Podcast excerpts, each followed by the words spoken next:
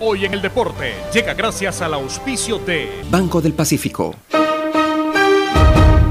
27 de noviembre de 1988 se enfrentan Deportivo Quito y Emelec en la final del campeonato ecuatoriano. El partido se jugó en el estadio Atahualpa, antes en Guayaquil la victoria había sido para Emelec 3 a 0.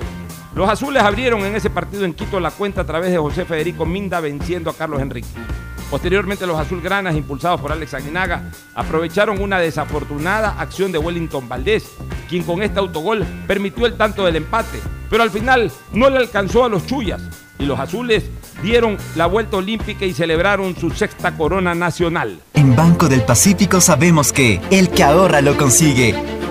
Por eso premiaremos a 40 ecuatorianos con 2 mil dólares cada uno para que consigan eso que tanto quieren. Participa acumulando 300 dólares en tu cuenta hasta enero de 2021. Además, hay 150 tarjetas de regalos incrementa 100 dólares mensuales.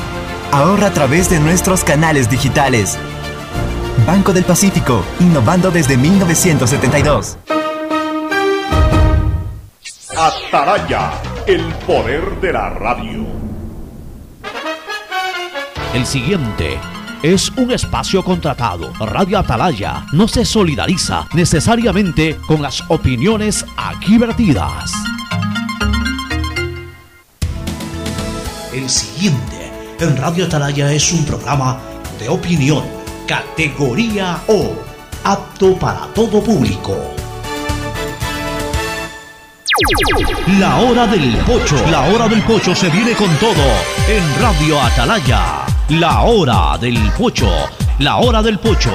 Alfonso el Pocho Car y su equipo traen para ustedes la opinión política, la opinión deportiva, más premios, sorpresas, regalos para sus oyentes. La hora del pocho, aquí en Radio Atalaya, cada día más líderes. Buenos días, este programa es auspiciado por Aceites y lubricantes Gulf, el aceite de mayor tecnología en el mercado.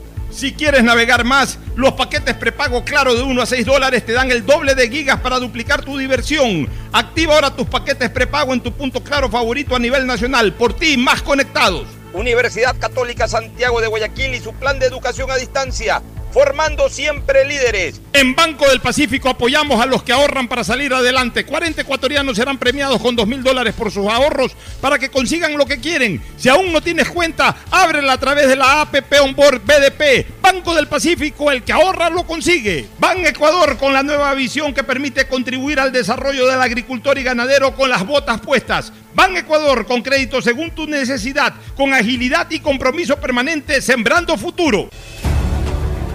En la prefectura del Guayas, mejorar la calidad de vida de los guayasenses es nuestra prioridad. Y a pesar que la seguridad no es competencia, tu vida es de nuestra incumbencia. Como parte de nuestro plan Guayas Seguro, hemos destinado 22 camionetas que a lo largo de la provincia patrullan y vigilan la integridad de cada uno de ustedes. Guayas, la provincia de las oportunidades, renace con obras.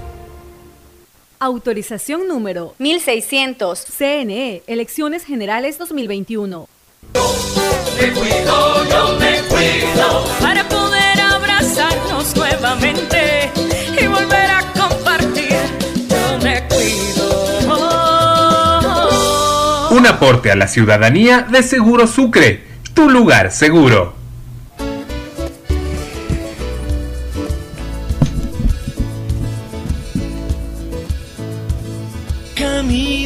680, sistema de emisoras Atalaya. En su año 76, Atalaya nunca falla y marca la raya del bienestar, del progreso y la libertad de Guayaquil, de Ecuador y del mundo.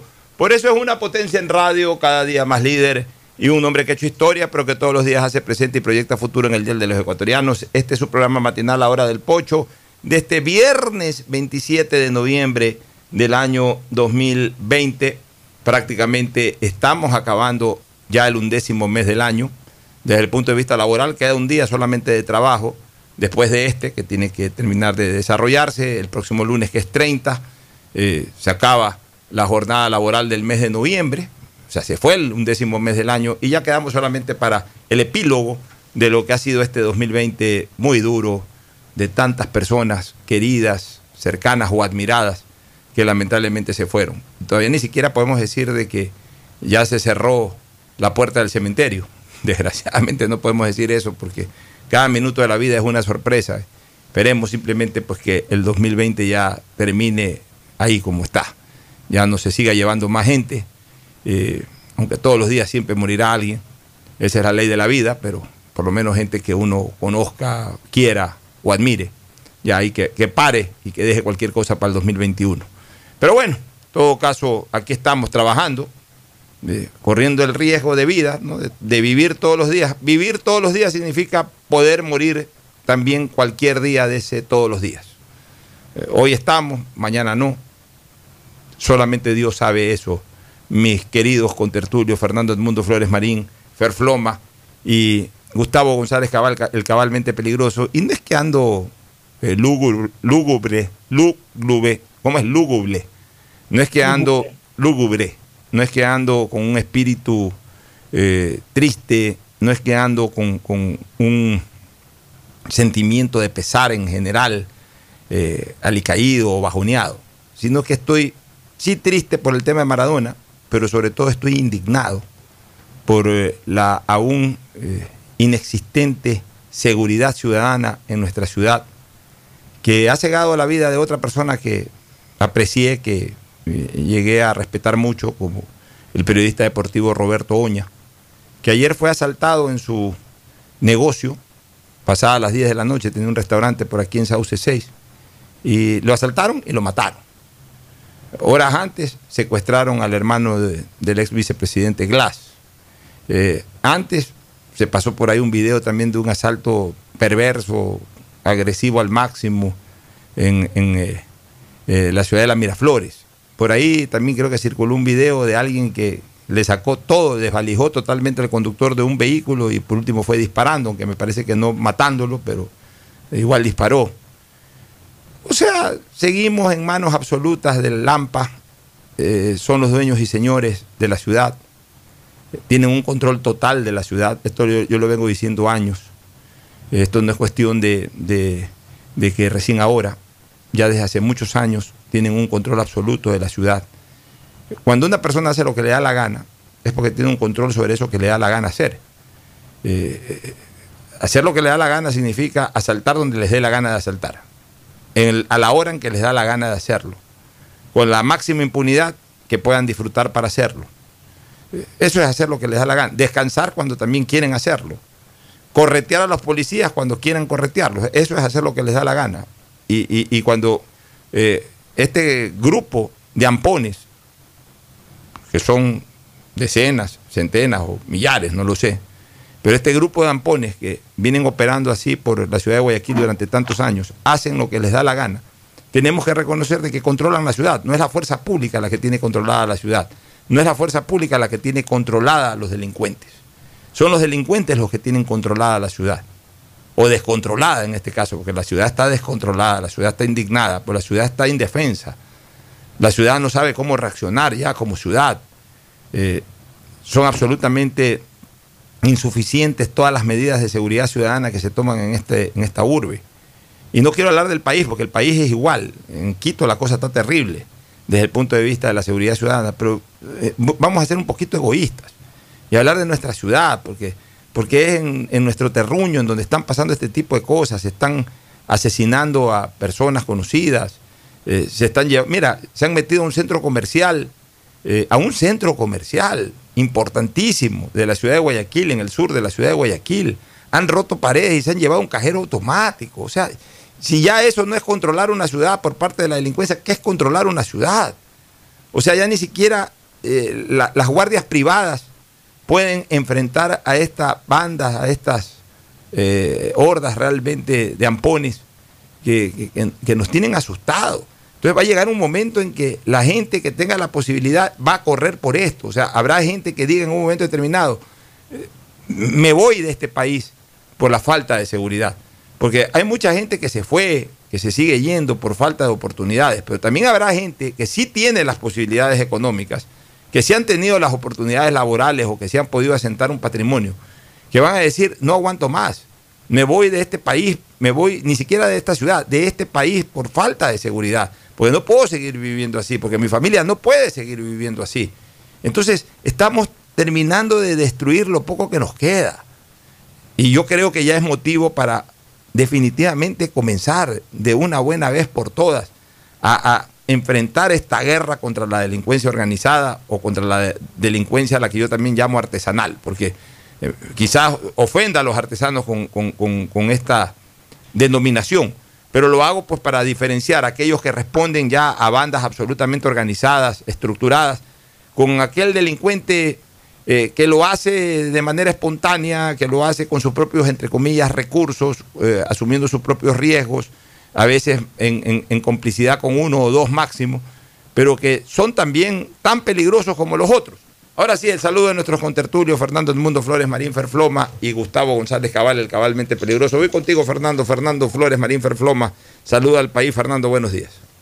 Eh, buenos días con todos, buenos días, Ocho, buenos días, Gustavo. Eh, a esa larga lista de, de delitos que se cometieron, el día de ayer te faltó el asesinato de un guardia de seguridad que iba en su moto, que también falleció. Eh, realmente, como tú dices, esto está descontrolado.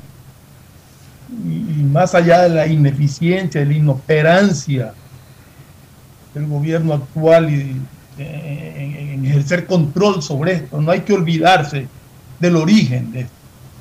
Aquí había un programa de más seguridad combinado entre la policía y el municipio. Y el presidente Correa lo desbarató. Desarmó a, la guardia, a las guardias privadas. Desarmó a la ciudadanía. Y nos dejó en manos de los delincuentes con leyes que protegen a los delincuentes.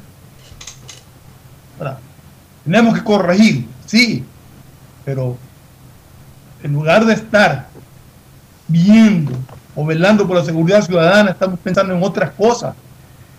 Yo creo que hay que corregir las leyes, creo que hay que enderezar las leyes y creo que hay que volver a analizar eh, el uso de, de- de armamento, por lo menos para los guardias privados. No puede ser que esté una persona de guardia sin armas, cuando los delincuentes están armados hasta los dientes. En todo caso, Gustavo, tu saludo. A propósito, estoy viendo que tienes el micrófono apagado. Préndelo, por favor.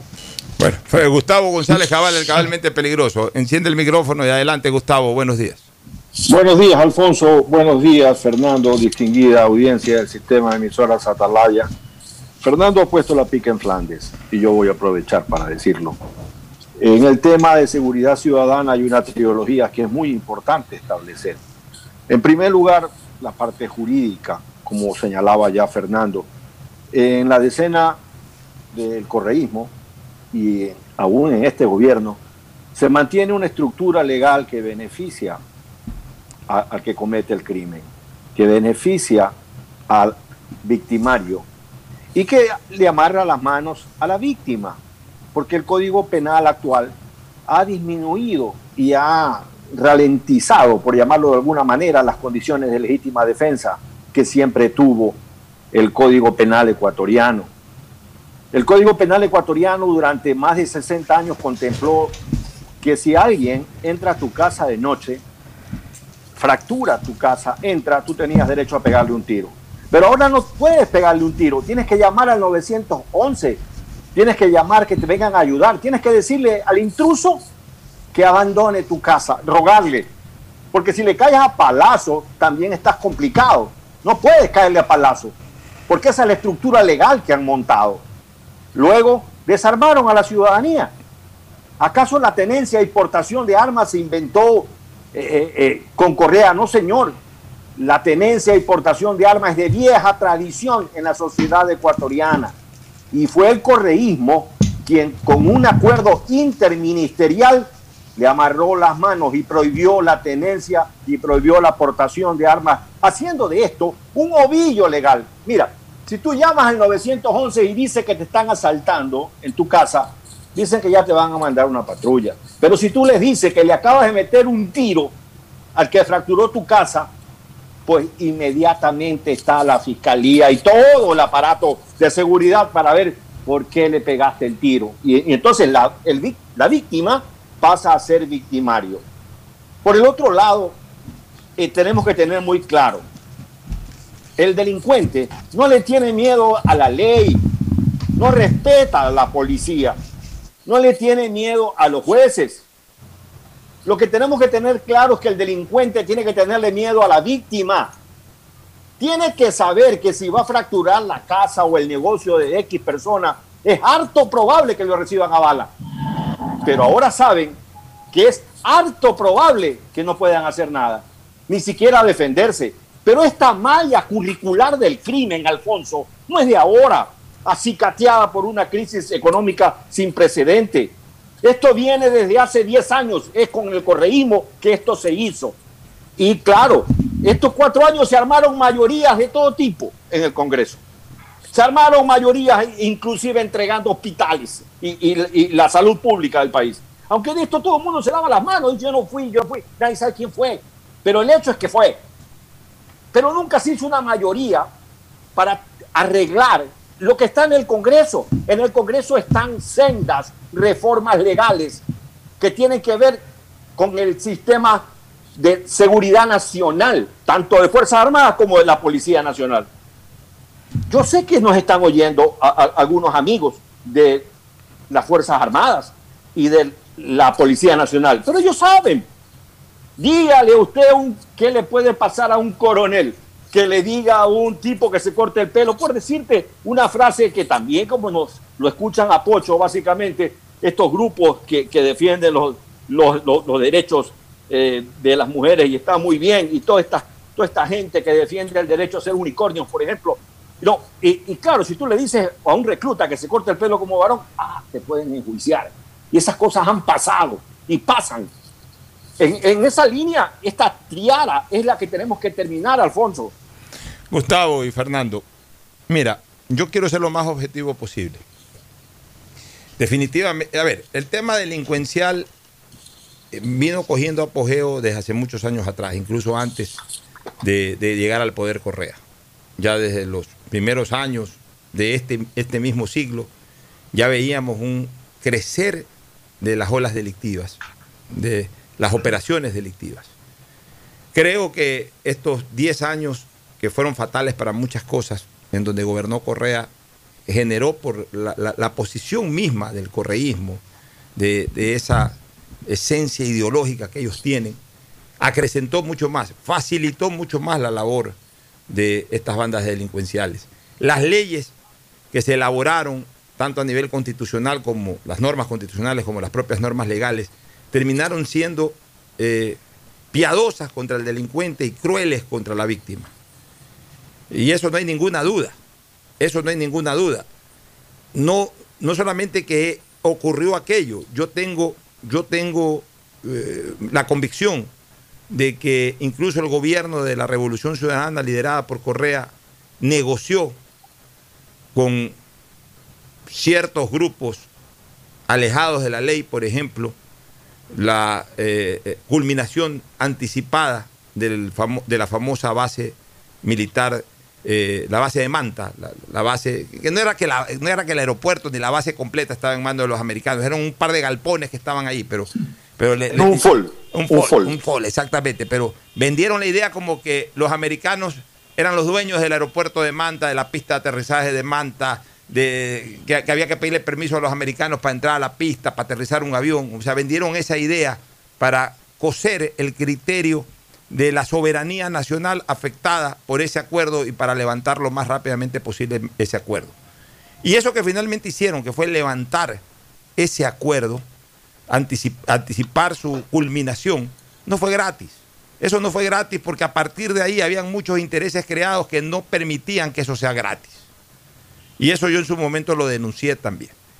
Pero quiero ser objetivo. Correa se fue hace cuatro años, Fernando y Gustavo.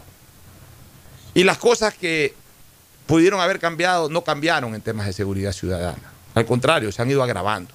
Entonces ya no es todo culpa de Correa. A Correa podemos meterle la culpa al 2017, pero ya no le podemos seguir metiendo toda la culpa al 2020 de que el, el- el país siga, siga perdiendo el control sobre el tema de la seguridad ciudadana. Sí, Fernando. Pero justamente estábamos hablando de que dejó un entramado que los actuales no se han encargado de, de, de desenredar. Porque, porque no les ha Nos interesado. dejaron, Ya. nos dejaron amarrados. Eso de la libre movilidad. entró mucha gente buena, pero entró mucha gente mala porque aquí entraban sin control. Aquí hay cualquier cantidad de... tenemos una delincuencia besada y agrandada. Buena parte del lumpen venezolano se vino. pues. Exacto. Hay que decir las cosas como son. Le gusta a quien le guste y le disgusta a quien le disguste. Pero aparte hay otra cosa, pues Fernando. O sea, yo me molesto, por eso es que para mí, y lo he señalado, ningún ministro del interior de este gobierno fue un buen ministro. No hemos tenido en el fondo tampoco un buen gobernador. Eh, eh, el, el- joven eh, Duarte, a quien yo aprecio muchísimo en lo personal, eh, destacó un poco más. Se preocupó de ciertas cosas, se preocupó de temas de seguridad, mucho más que los demás, y eso lo hace destacable en su paso por la gobernación. Pues los otros han sido un verdadero desastre en este tema, han sido gobernadores que no se han hecho sentir en lo más mínimo en su paso por la gobernación. Ahí también hay una observación, Pocho. Le quitaron poder a la gobernación del Guaya. Así Le es. quitaron manejo a la, comi- a la- Pero- a la- pero- a la gobernación del Guaya. Entonces, el que va de gobernador está prácticamente en un cargo Bueno, administrativo ya, amarrado a las manos. Ya, pero eso de ahí, eso de ahí ya no es solamente responsabilidad del correísmo. pues. O sea, para eso, eh, eso de ahí es un tema eh, eh, absolutamente administrativo que este gobierno no, no solucionó jamás. Sí, estamos de Ya, acuerdo. eso eh, de- de- no le estamos eso- quitando responsabilidad a este gobierno. Por eso, por eso Es yo no una puedo. continuidad de lo que Ya, se hizo anteriormente. Por eso yo no puedo decir, por eso yo no me puedo poner a llorar por la destitución de la señora Romo. Como mucha gente se ha puesto a llorar. O sea, yo soy el primero en decir que por las dos causales que la llevaron a la asamblea fueron las dos únicas causales que realmente no eran causales para su destitución, porque en el resto había cualquier cantidad de causales para destituirla, porque no fue una buena ministra del Interior. Ahora la están haciendo eh, aparecer como que prácticamente eh, condenaron al país a la inseguridad total por haberla destituido. Ella no hizo nada tampoco por mejorar la, la seguridad ciudadana, esa es la realidad. Esto no cambió para nada. ¿Cuántas veces, Fernando, desde hace cuántos años que estamos haciendo programas contigo, no hemos tratado este tema? Por ejemplo, la policía, ya, la policía nacional. Vamos a hablar de las dos fuer- de las dos ramas de la fuerza pública, Gustavo y Fernando. Primero de la policía nacional y luego de la fuerza militar. Comencemos con la policía nacional. No hacen buenos operativos. O sea, ¿cómo es posible que Guayaquil, que cada día es una ciudad menos turística, porque hay que decir las cosas como son. O sea, este año, incluso con el tema de la pandemia, poca gente del exterior ha venido. Pero cuando yo hablo de una ciudad turística, incluso estoy hablándolo para el propio guayaquileño, para el que vive en Guayaquil o cerca de Guayaquil. Guayaquil está dejando de ser una ciudad turística por la inseguridad. ¿Qué es una ciudad turística? Inclusive para el propio guayaquileño, para el que vive en San Borondón, turística es que vamos a comer a Guayaquil. Yo pregunto una cosa con absoluta sinceridad, quiero que me la contesten. Alguien que vive en San Borondón o alguien que vive en la vía La Costa, que ya es Guayaquil incluso, después de las 7 de la noche, una vez que llega a su casa, planifica salir a Guayaquil a comer, por ejemplo. Pocho, ni los que viven en Guayaquil salen a comer Por en eso te digo, o sea, peor los que ya no viven en Guayaquil o viven en en un punto ya más alejado de Guayaquil, ya no van al centro de Guayaquil a comer, ya no van a Urdesa a comer. Eh, obviamente los que viven en Sauces, Guayacanes, bueno, por ahí van y, se sirven en algún lugar, en algún restaurante de estos como el del señor Roberto Oña, que lamentablemente ayer fue asesinado. Pero ya se, acercan a comer por ahí por la cercanía. Pero, pero Guayaquil ha dejado, está dejando de ser una ciudad turística, porque eso es parte del turismo, eso es parte de la actividad turística, la actividad gastronómica, el paseo. Eh, turístico significa eh, captar atención fuera de lo formal para la gente que vive o que viene a la ciudad. Es- eso se llama turístico, o sea, eh, que sus restaurantes estén plenamente funcionales, que sus teatros, ese tipo de cosas. Eso es turístico. Ya, Guayaquil prácticamente se está convirtiendo en una ciudad laboral. Es decir, que comienza a moverse a las 6 de la mañana, porque la gente tiene que venir a trabajar, y a las 6, 7 de la noche ya deja de ser ciudad. Se oscurece, eh, los que viven en Guayaquil se acuestan a dormir en Guayaquil y los que viven fuera de Guayaquil ya no regresan a Guayaquil hasta el día siguiente. ¿Por qué? No porque la ciudad es fea, que está cada día más hermosa. No porque la ciudad no ofrece cosas para que la gente venga. Están quebrando todos porque la gente no viene. ¿Por qué? Por la inseguridad. O sea, es un tema fundamental para el desarrollo de la ciudad, el tema de la seguridad ciudadana. Pero no tenemos un buen control policial. Los policías creen que porque hay cuatro camionetas que por ahí prenden sirenas y, y dan vueltas ahí por la ciudad a las 7 de la noche, a las 8 de la noche, ya la ciudad está controlada. No, señores. Tiene que haber una verdadera campaña de patrullaje. ¿Y, hasta cuándo, por Dios santo? Oye, ya este cuento, está sonando un teléfono por ahí de alguno de ustedes, por favor. Este, yo no sé hasta cuándo yo no sé hasta cuándo este, este, este cuento de las famosas batidas va a seguir. Al pie de mi oficina, yo tengo mi oficina aquí a la vuelta de la radio. Eh, al, al pie de mi oficina, que prácticamente yo estoy en esta avenida, ida y vuelta, eh, que, eh, de- del parque lineal de la Kennedy Norte, en el sector que conecta el, el puente de Urdesa Norte con el puente de la Kennedy Norte. Todas las tardes se paran 8 o 10 policías ahí a parar a todo el mundo. ¿Qué ganan? Nada. Yo, yo me he parado al pie de mi oficina y a veces salgo de mi oficina, me paro a ver el control policial. Y veo que sale una señora, ahí la tienen retenida las señoras eh, pidiéndole licencia, matrícula a la pobre señora. Esa señora no está asaltando a nadie. Este, pasa otra persona, o sea, paran, paran carros que, no, que, que- que- visiblemente, evidentemente no son eh, objeto de, de- de- de- de- de investigación. Ese no debe ser, ese no debe ser el control policial. Habrán cogido por tu casa a Fernando Flores. Ya, ya me, me- me he dado cuenta que varias, varias veces que eh, pasadas las 6 de la tarde se paran 7, 8 policías y policías panamericanos para coger a todos los carros que llegan a San Borondón por el puente 2. O sea, por el, por el segundo puente, el puente que se construyó hace tres años. Eh, Llegan, entran los carros a San Borondón y los paran ahí. O sea, ¿qué, diablos? Eso no es lo que queremos los policías. Los policías tienen que estar patrullando en los sectores turísticos, por las plazas, por, por, el- por el, por el, eh, el Megamaxi, eh, por el Río Centro, por donde están, por Plaza Lagos, ahí que den vueltas. Ahí que los ladrones sepan que si van a robar se van a encontrar con policías.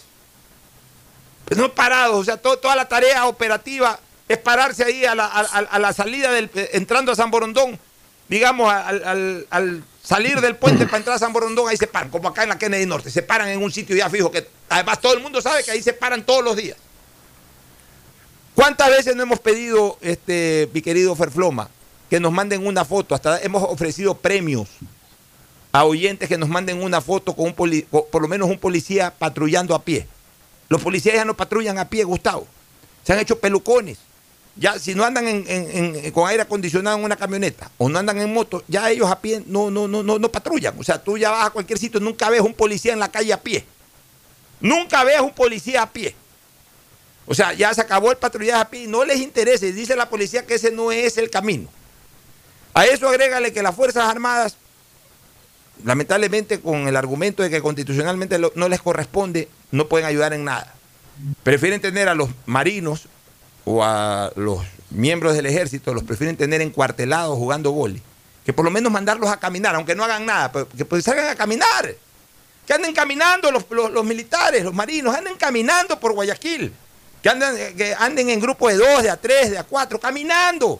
Si no se les pide que salgan a buscar ladrones. Simplemente caminando. Obviamente, como son fuerzas públicas, si en un momento determinado se presenta una emergencia por ahí, sí pueden actuar. Porque es una emergencia, es un estado de necesidad. Pero que salgan a caminar, como hace muchos años lo hacían. Están encerrados jugando boli en los cuarteles. Esa es la realidad, amigos oyentes. Por eso digo que aquí nadie hace nada, nadie levanta la voz como debe de levantarse para que ya se pare con esta tragedia nacional y esta tragedia guayaquileña que es la inseguridad ciudadana. ¿Algún comentario de ustedes, por favor? Mira, eh, en realidad, desde que se sacó a la Policía Nacional del Tránsito Nacional, se perdió en seguridad ciudadana. Cuando la Policía Nacional controlaba el tránsito en todo el país, excepto en Guaya, pero la Comisión de Tránsito de Guayaquil estaba armada, armada, señor, de tal manera que podían intervenir perfectamente ante una infracción penal, ante la defensa de un tercero y a su legítima defensa también. Pero entonces se sacó a la Policía Nacional del Tránsito. Y la Policía Nacional lo hacía muy bien, te cuento. Yo, yo crecí y viví en Quito cuando la Policía Nacional, pues cre- crecí en Manabí, pero viví en Quito, eh, cuando la Policía Nacional se encargaba del tránsito. Y tú veías a la policía pues haciendo sus labores de dar tránsito, de, de lo que se hace para eh, eh, gerenciar el tránsito de, de una ciudad. Pero esa policía estaba armada, esa policía coadyuvaba con su presencia a la seguridad ciudadana. Eso se terminó, se sacó a la Policía Nacional de allí. Otro tema que quiero referirme es al uso de las luces de emergencia. no solo de la Policía Nacional, que yo creo que las usa innecesariamente, con una advertencia muy clara a los conductores que ponen esas luces sin necesidad. Esas luces estrambólicas les afectan a sus ojos. Posiblemente ustedes no las sientan porque son jóvenes todavía, pero las va a facturar. Esas luces son usadas internacionalmente solo en operativos. ¿Por qué? Porque la Policía Nacional tiene que prever el factor sorpresa. Ah, puta, estaba un policía. Pero no cargar esas luces prendidas toda la noche para que los vean de kilómetros de distancia. Otra cosa que hay que decir, yo personalmente creo que la policía está subentrenada, que no está haciendo prácticas de disparo. La policía tiene miedo de sacar su arma de reglamento y tiene miedo de usarla porque la ley que crearon los ha amarrado de manos. Básicamente tienen que sacar el armamento solo cuando les están disparando con armas de fuego. Es decir, la preeminencia constitucional que le da, que debe darle cualquier Estado a la fuerza pública, en este país no es, no es así. En, En este país la policía solo puede repeler cuando le han dado con la igualdad de, de armamento. Eso que está diciendo Gustavo ha llevado a esa permanente agresión a cualquier miembro del orden. Aquí nadie respeta a la policía, porque le caen a piedrazo y el policía no se puede defender. En otras partes del mundo la, la agredes a un policía y te recibe un plomazo. Mira, ese respeto a, a la policía, a los metropolitanos, a la, a la agencia de tránsito, ese respeto que debe dar una autoridad, aquí no existe, se ha perdido totalmente. Mira, yo sigo aplicando mi APP, Gustavo, Fernando, amigos oyentes. El alto palo plomo. Ya me he cansado de decirlo y lo seguiré repitiendo toda mi vida. El alto ante la presencia delincuencial. Yo, yo estoy de acuerdo que por más delincuente que sea, no se puede entrar a matar directamente mientras en un momento determinado eh, la policía pueda tomar un control sin reyerta. Alto, señor, en nombre de la ley. ¿Ok? Levantan los brazos los delincuentes. Si tienen armas, tiran las armas. Extienden las manos para que sean esposados y se van. Se van con la policía. Alto. Esa es la A. ¿La P cuál es?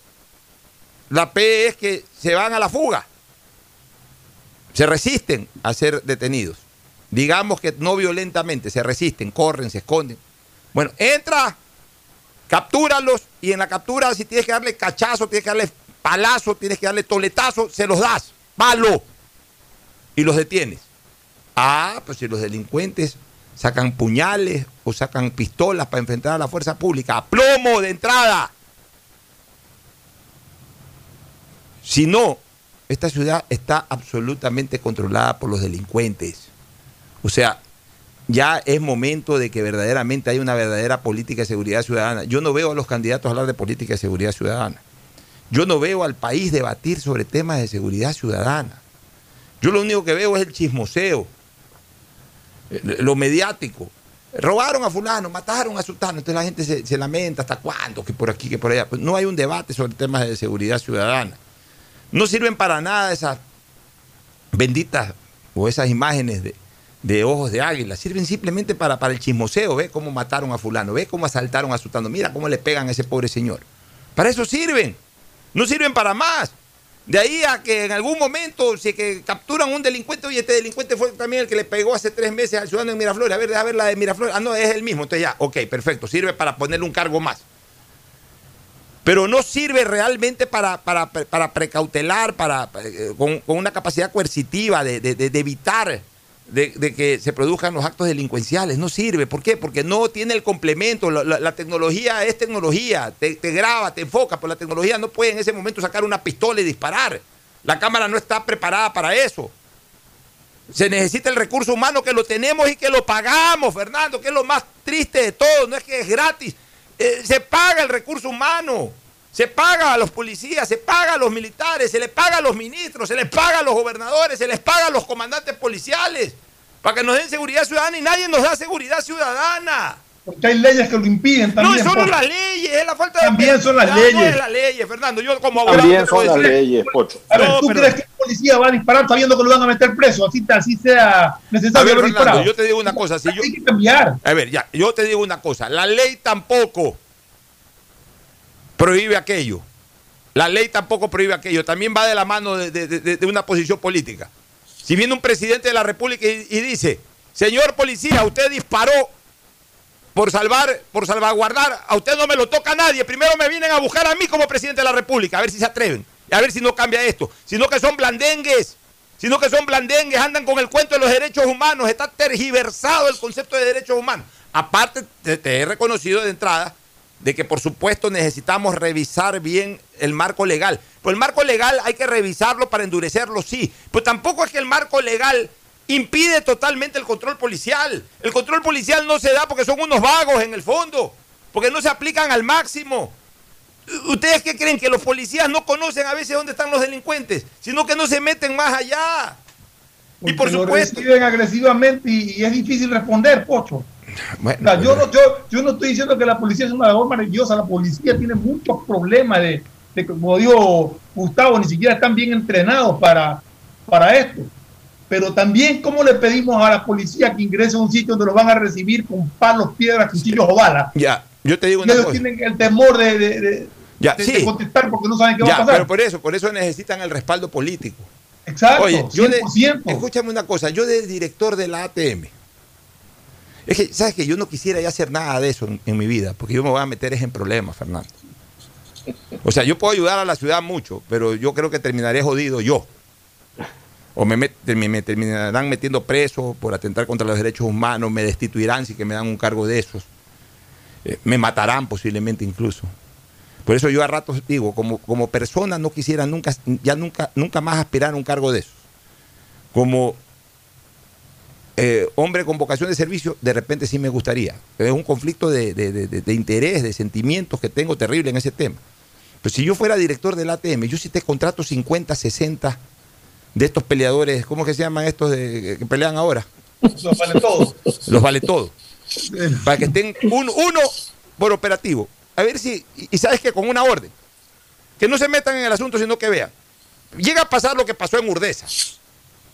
Con esas chicas de, de- la agencia de tránsito, irrespetadas por el tirado a guapo ese, el tirado a, a Fortachón. En ese momento entra el vale todo y le tiene que sacar la madre. Pero lo tiene que reventar en la calle. Para que no vuelva una vez más ni él ni nadie. Para que sepan de que, de que esto se comienza a resolver de esa manera. Porque ese es el problema en Guayaquil. Que todo el mundo ahora quiere imponer a base de la fuerza las cosas. La ley está sujetada, sometida a la fuerza, a la fuerza bruta.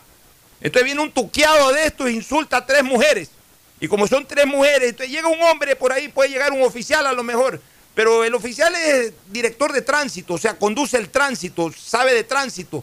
Pero un salvaje de esto, pepudo, que hace gimnasia, que a lo mejor está metido también en estas artes marciales, le pega también al varón ahí. Y entonces, como, como hace algún tiempo que un idiota de eso sacó un fierro y se lo tiró en la oreja a un oficial de tránsito. Yo, yo tuviera 50 distribuidos estos peleadores de vale todo para que defiendan físicamente a, estos, a estos agentes de tránsito, con la orden de que les saquen la madre a estos atrevidos. Es que necesitamos un poco de fuerza física, Fernando. Ya, ya saca- la, la- la ley en este momento perdió fuerza, lamentablemente. Entonces necesitamos la fuerza física. Si queremos reenderezar el país, hablando, es, es con fuerza física aplicada a la ley. O sea, la fuerza física de la mano de la ley. O sea, la fuerza, la fuerza física utilizada para respaldar la ley, no para ir en contra de la ley. A lo mejor para desviarse un poquito de la ley, sí, pero para respaldar la ley. Si no lo hacemos con fuerza física, esto está totalmente descontrolado. Ahí veo que la Mira, alcaldesa de manera correcta ha ido, a pre- está presentando un juicio. ¿Qué irá al juicio? A lo mejor este sujeto lo meterán preso seis meses, lo que sea. Pero, pero, pero ¿sabes qué? La, la- letra con sangre entra. El día en que un, un un oficial o una oficial de estos, agredidos de la manera brutal, verbalmente, como el cobarde este que actuó ese día, le salga al frente, digamos, con un guardaespaldas de estos oficiales de tránsito, que sepan de vale todo y de todo este tipo de cosas, y le saquen la madre ahí mismo. Ante el aplauso general se acaba esta cuestión. Si no se actúa así, este país, ni contra los delincuentes, ni contra los altaneros, este país y esta ciudad tiene solución. Pero bueno, Mira, por eso te digo, yo no quisiera estar ya, me- yo no quisiera estar al frente de eso, porque yo sí lo hago, pues si lo hago yo termino preso, termino golpeado o termino asesinado. Esa es la realidad. Entonces, por eso para mí eso es un conflicto de intereses. Por lo menos aquí lo opino, no lo ejecuto. Gustavo. Mira, yo, yo quiero hacerle una pregunta a la ciudadanía. ¿Ustedes creen que ese eh, eh, individuo que agredió de la forma salvaje, como agredió verbalmente a esas tres agentes de tránsito, haría lo mismo en Miami? No, Miami le pegan un tiro ahí mismo. No, no ahí mismo, pero lo, lo tiran al piso y si se pone hecho el, el bestia, le pegan su tiro también. Claro, entonces hay que dotar a las fuerzas policiales de armamento no letal, de armamento AC, que se conoce en, en el mundo de las armas no letales, pero que son armas que usa la ley cuando tú enforzas la ley. No, no, no estamos hablando por si acaso alguien diga, este trío de viejos están planificando una policía de gatillo alegre. No, no estamos hablando de eso. Estamos de enforzar la ley. Estamos en que es necesario dotar a la policía de tránsito, a, a los guardias, agentes de tránsito y a la propia Policía Nacional de, de armas electrizantes, como lo hay en otras partes, porque no, no, no tienes necesariamente que bajarse de un tiro a alguien, pero sí lo- le puedes pegar un buen shock eléctrico, porque se lo merece. Eh, porque hay personas que hacen un esfuerzo enorme por convertir su cuerpo y sus manos y aprenden tecnologías que en verdad son ar- armas de matar, son armas de lesionar. Y entonces, si por ejemplo a mí me invita a pelear un, tipo de condiciones eh, eh, muy fuertes y, con capacidad de haber aprendido defensa y artes marciales, yo me siento en el derecho de meterle un tiro, porque es evidente que él puede lesionarme o tal vez matarme con sus manos. Entonces yo me siento con el, pleno derecho de meterle un tiro. En esa línea hay que enforzar la ley, como está diciendo Fernando y como tú también lo dices, Alfonso. Hay que decirle a la Policía Nacional que goza de todo su respaldo, pero esas reformas legales hay que hacerlas. Esas reformas legales que están durmiendo el sueño de los justos y que a ninguna mayoría de estas mayorías móviles que han armado estos últimos años les ha interesado sacar adelante. Así es, bueno. Nos, nos vamos a la primera pausa, lamentando el fallecimiento de Roberto Oña, periodista deportivo que como ya dije lo conozco desde hace mucho tiempo, una verdadera pena. Pero en Roberto Oña yo eh, eh, eh, encarno a tantos propietarios que, que, que pueden correr ese riesgo y que ya incluso han sido víctimas de aquello. El señor Avesillas, por ejemplo, hace unos tres años, ¿te acuerdas? El dueño de un restaurante ahí, esquinero en Urdesa, en plena Víctor Emilio Estrada Sí, correcto. Hermano de, me acuerdo del apellido porque es hermano de, de un ex profesor mío del Javier, de Benito Avecillas. Esta- estas personas eran de Gualaceo, los Avecillas de Gualaceo. Este, Otro, lo, señor mataron que- que en, tenía en pleno Víctor dificultades Emilio Estrada. caminar, el señor de la- de- que se notaba que era ya de la tercera edad y tenía, incluso caminaba con dificultades, fue agredido brutalmente por, por un individuo que se bajó de una moto que andaba con otro y lo apuntan con una pistola y lo tiran de al suelo sin ningún... Es una cosa increíble. Entonces, realmente indigna, indigna, y por eso es el reclamo. Ya, y entonces por eso es que yo creo, mira, eh, los delincuentes tienen que entender de que la ciudad en algún momento va a reaccionar. Pero, pero por eso yo digo, ¿no? O sea, si, si hubiera la posibilidad de, de tanta gente ahora que, que, que hasta necesita trabajo, pero que eh, dominan estos artes marciales. O sea, a mí sí me encantaría que a, a los tipos esos que cogieron a ese pobre señor lisiado y lo tumbaron y lo humillaron en, en Miraflores, que ahí a la vuelta de la esquina los hayan agarrado, por ejemplo.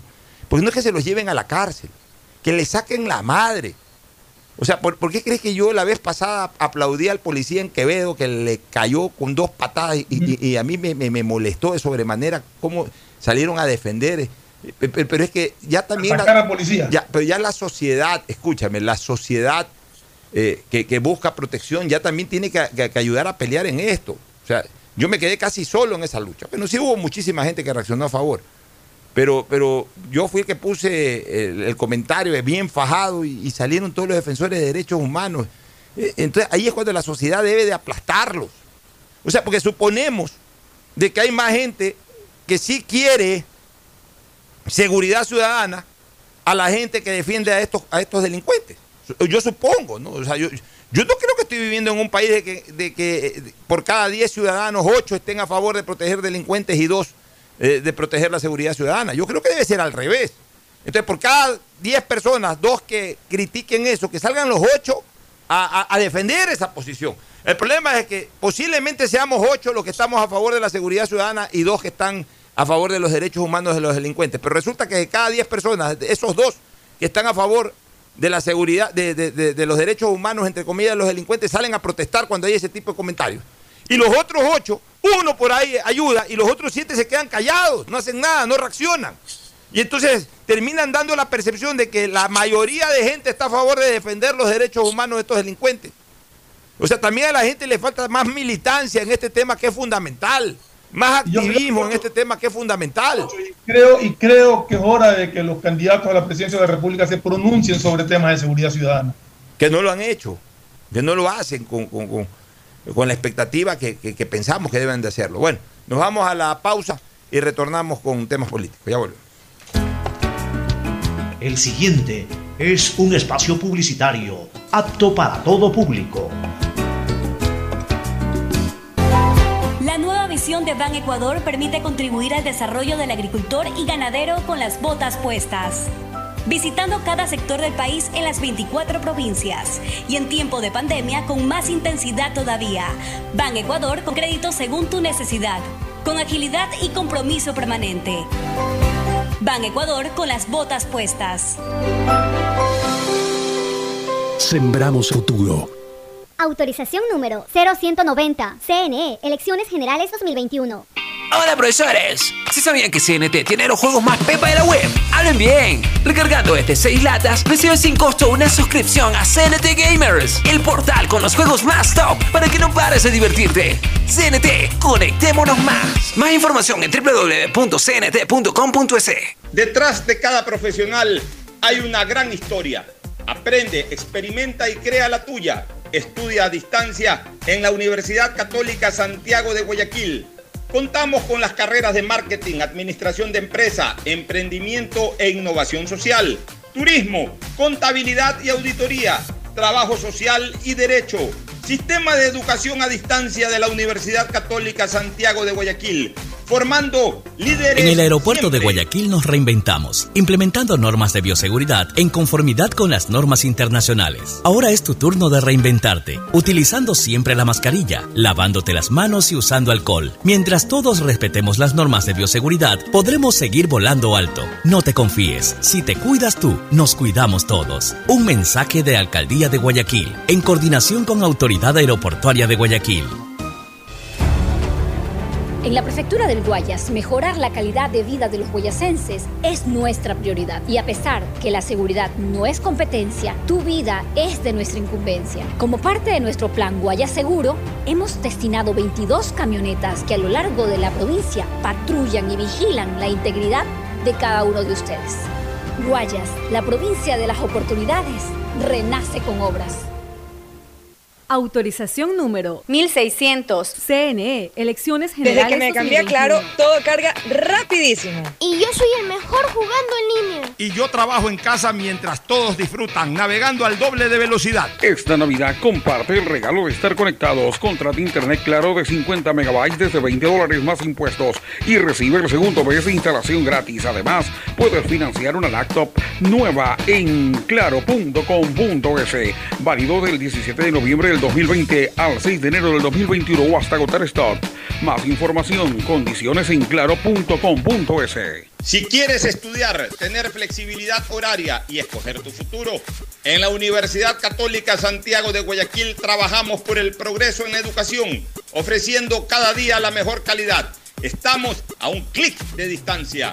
Contamos con las carreras de marketing, administración de empresa, emprendimiento e innovación social, turismo, contabilidad y auditoría, trabajo social y derecho. Sistema de Educación a Distancia de la Universidad Católica Santiago de Guayaquil, formando líderes siempre.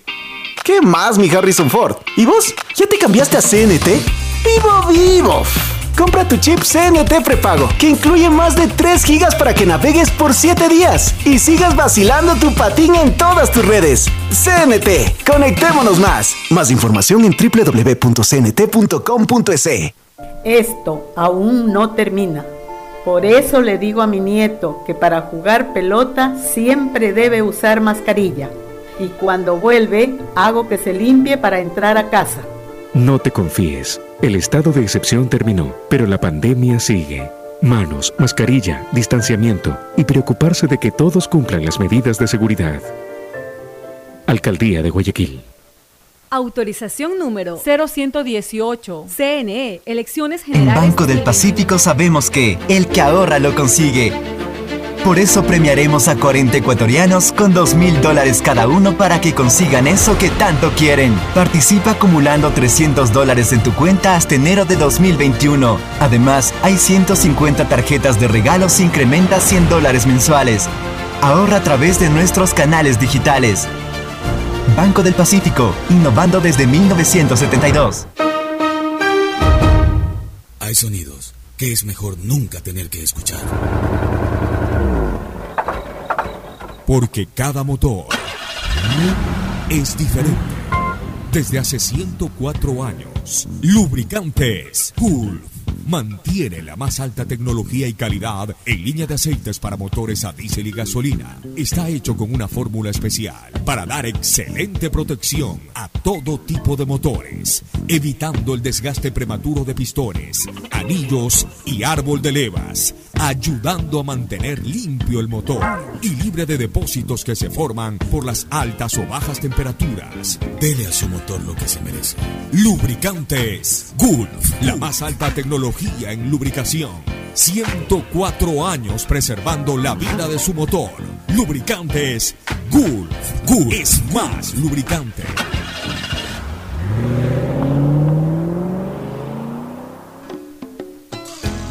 Fin del espacio publicitario. Usted está escuchando un programa de opinión, categoría O, apto para todo público.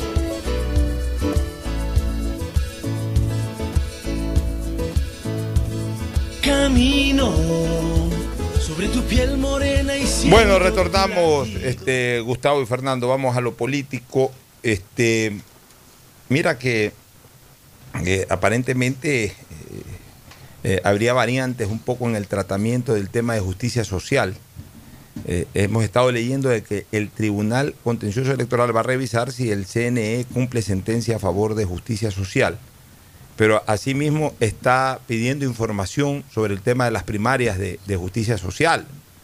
O sea, aparentemente es lo que desde afuera se ve, porque esto es tan enredado que, que no hay una posición absolutamente clara de nadie al respecto. Pero de lo que aparentemente se puede interpretar con beneficio de inventario, porque puede ser que esa no sea la interpretación correcta, es de que no ha sido tampoco la posición del TCE tan abierta como que justicia social vuelva a ser todo. Porque por eso están pidiendo información. eh, tienes creo que apagado el micrófono, Fernando. Por eso están pidiendo información al Consejo Nacional Electoral de cómo se desenvolvió justicia social en el tema de primarias y de presentación de candidaturas. Ocho, es que si Justicia Social hizo las primarias en la que nominó a, ¿cómo es? a Fabricio Correa y el binomio, con una presencia de un delegado del Consejo Nacional Electoral, como dice la norma, y luego, ya que hayan renunciado a la candidatura, otra cosa, pero quiere decir que el Consejo Nacional Electoral nunca impidió ni la realización, o sea, validó la realización de las primarias y nunca impidió inscripción de candidaturas. Claro. Este, eh, es que incluso lo que se argumenta es de que Justicia Social ha presentado candidatos que han sido inscritos incluso en- a otras dignidades.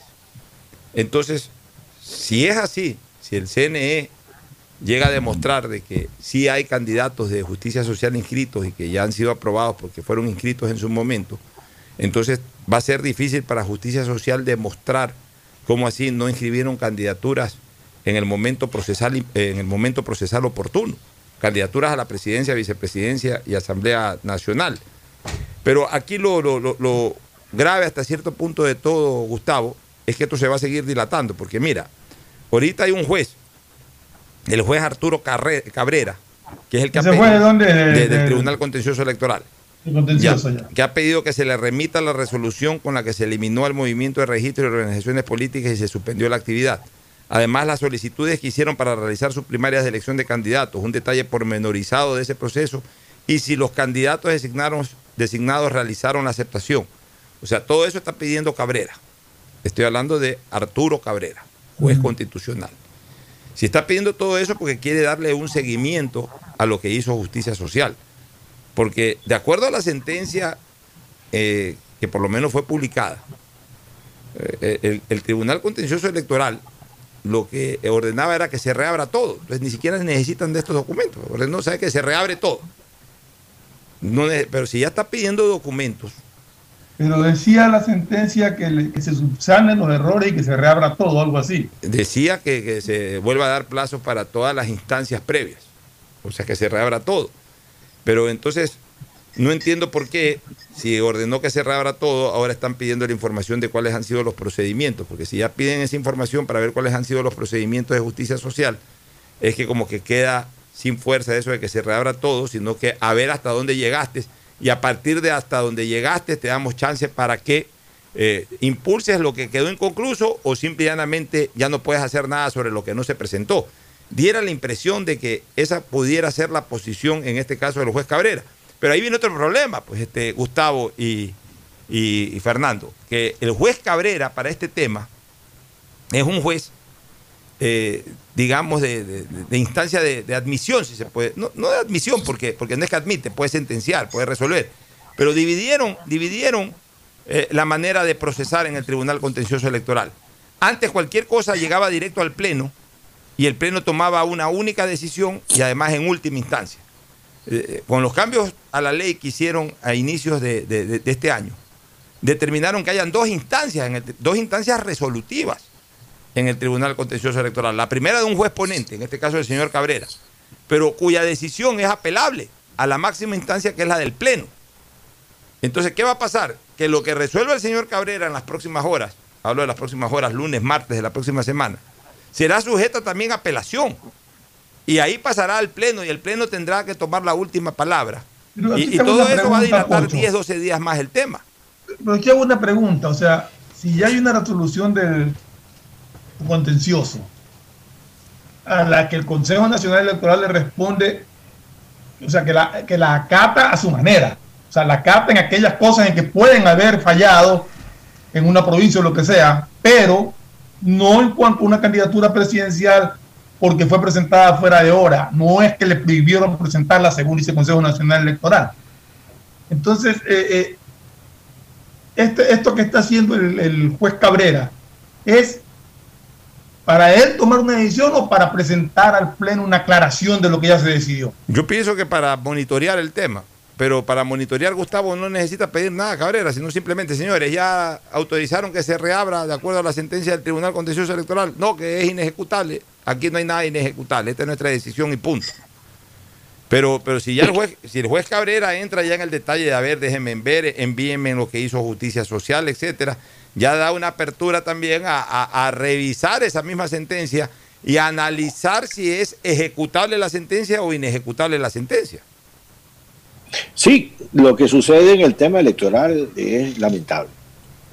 Lamentable porque se ha conseguido eh, crear legalmente un verdadero, eh, eh, eh, una verdadera colcha de bregué. Entonces, e- esto es un galimatías que no termina de entenderse. Esto es un enredo hecho a propósito para permitir cualquier decisión que tenga que ver no con una decisión legal, sino con una decisión militante que les interese a una determinada mayoría. Hace mucho tiempo atrás, cuando se inauguró la democracia, un político ah, cuencano, creo que era Rafael Arizaga Vega, eh, habló y creo que hasta publicó un libro que se llamó La mano negra y los pálidos reflejos, eh, refiriéndose a un tema electoral. Eh, este tema debe manejarlo muy bien eh, eh, el papá de nuestro querido amigo Don Andrés Antonio. Mendoza. don Eustorio Mendoza Cubillo, porque él estuvo posteriormente como presidente del tribunal. Pero el tribunal al que se estaba refiriendo, Ariza Vega, era el tribunal que manejó el proceso electoral que permitió el regreso a la democracia. Y la frase quedó allí, la mano negra y los pálidos reflejos. Pues parece que la mano negra nunca se fue, que gatos pardos más o gatos pardos menos, la conducta es de gatopardismo absoluto, cambiar todo para no cambiar nada. Por el contrario, como repito, hacer una serie de normas y de leyes que, es un enjambre, un, un verdadero laberinto poco claro, totalmente eh, eh, gris, para permitir cualquier cosa. Cualquier cosa puede salir de allí, Alfonso. Es que, y, lo más eh, triste o lamentable de todo es que en este momento la expectativa y el debate se concentra en esto, en, definir todavía, cuando estamos ya cerrando el mes de noviembre y las elecciones son a inicios de febrero, o sea, estamos hablando ya de menos de 80 días, seguimos debatiendo sobre, al final de cuentas, cuáles van a ser o cuáles no van a ser los candidatos a la presidencia de la República. O sea, aunque sí podemos hablar ahorita de la propuesta del uno, del otro, del tercero y del cuarto, pero sentimos de que se detiene el debate por esto. Porque, porque nosotros sí tenemos que manejar eh, conceptos de prelación. Pues. O sea, primero está esto. Una vez que esté esto, una vez que ya ahora sí ya tengamos los equipos, el equipo completo en la cancha, los 11 titulares, ok, ahora sí, analicemos sobre eh, cómo va a jugar cada jugador en la cancha. O sea, no podemos ponernos a hablar sobre una alineación especulativa cuando ya a estas alturas el partido debe comenzar a jugarse. Para, para homologar un poco con el término con los términos futbolísticos. Entonces, ya queremos, ya, ya, ya queremos saber cuáles son los 15, 16 o 17 candidatos, ya, para cerrar esa página, ya, ok. Ya fueron aprobados los que tuvieron que ser aprobados, desaprobados los que tuvieron que ser desaprobados. Ahora sí, comencemos a hablar uno por uno y ya nos concentramos exclusivamente en el debate, ya no en estos temas. Tengo entendido que ya solamente son dos los que quedan pendientes de resolver.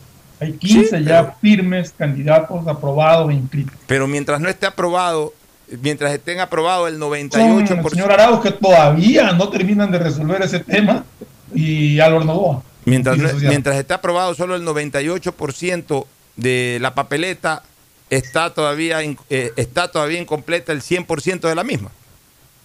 Sí, o sea, ya queremos saber cuál es. Ya queremos saber cuál es el 100% de la papeleta. Los nombres del 100% de la papeleta, ya para comenzar a hablar de la papeleta, para comenzar a analizar cosas, para ya sabiendo de que ya eh, no va a aparecer un candidato por ahí o va a desaparecer un candidato por acá. No, no, no, ya, ok, estos son, estos van a ser. Y ahora si comencemos a hablar sobre los que van a ser, sobre los que ya están en el campo de juego, listos para arrancar el partido.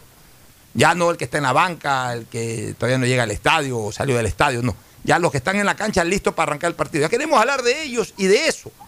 Pues seguimos en esta cuestión de que qué dice el juez Cabrera del contencioso, qué dice la eh, presidenta Tamaín de por acá. O sea, seguimos discutiendo cosas que debieron de quedar discutidas, aprobadas y determinadas hace mes y medio atrás. Porque por lo menos, por lo menos debieron analizarlas en el momento de la apelación no mandar una resolución que es cuestionada por la otra parte, ah, ahora déjame ver qué fue lo que hicieron para ver si tiene razón o no tiene razón. Así es, o sea, no se ve una posición absolutamente clara. Y también ya lo de lo de Arauz, ya que se resuelve, o sea, ya, ya es momento de que digan si Arauz va a participar o no va a participar, por Dios, o sea, ya aquí no es eh, lo que se quiere, sino lo que se debe o sea, yo no quiero bajo ningún concepto que gane el correísmo, lo digo de frente, pero, pero eso no quiere decir de que por eso entonces no hay que dejarlos participar. Si no han incumplido con la ley, más allá de lo que pasó con Correa en su momento, que sí incumplía con la ley, ya que participe y punto. Y ya que si ya la mayoría del país en democracia vota por ellos, pues votará por ellos. Y si no, ojalá Dios quiera, digamos que esa tendencia no vuelva al país, no vuelva a gobernar el país, pero ya eso lo decidirá el pueblo. Pero no podemos estar en esta posición de que de que, no se sabe, porque aquí no es que pierde Arauz o Rabascal o el correísmo, aquí lo que pierde es el país, que no puede avanzar en este tema, porque esto está estancado, porque siguen revisando cosas, ya que definan de una vez por todas los señores del Tribunal Contencioso Electoral, porque ya no es, ahí sí ya no es tema del Consejo Nacional Electoral. Consejo Nacional Electoral eh, eh, eh, observó lo de Rafael Correa, porque de acuerdo a la constitución y a la ley ya Correa no podía ser candidato ordenó, que, se subsane el tema de Araujo está en el Consejo Nacional Electoral. No, en el contencioso.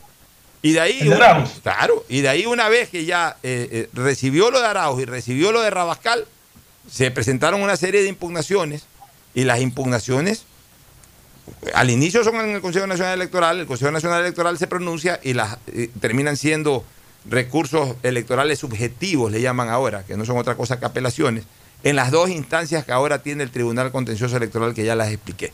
Entonces ya el Tribunal Contencioso Electoral tiene que resolver el tema Araujo Rabascal y ya decidir si pueden o no pueden participar y de una vez ya que entren a la cancha o se queden fuera de la cancha.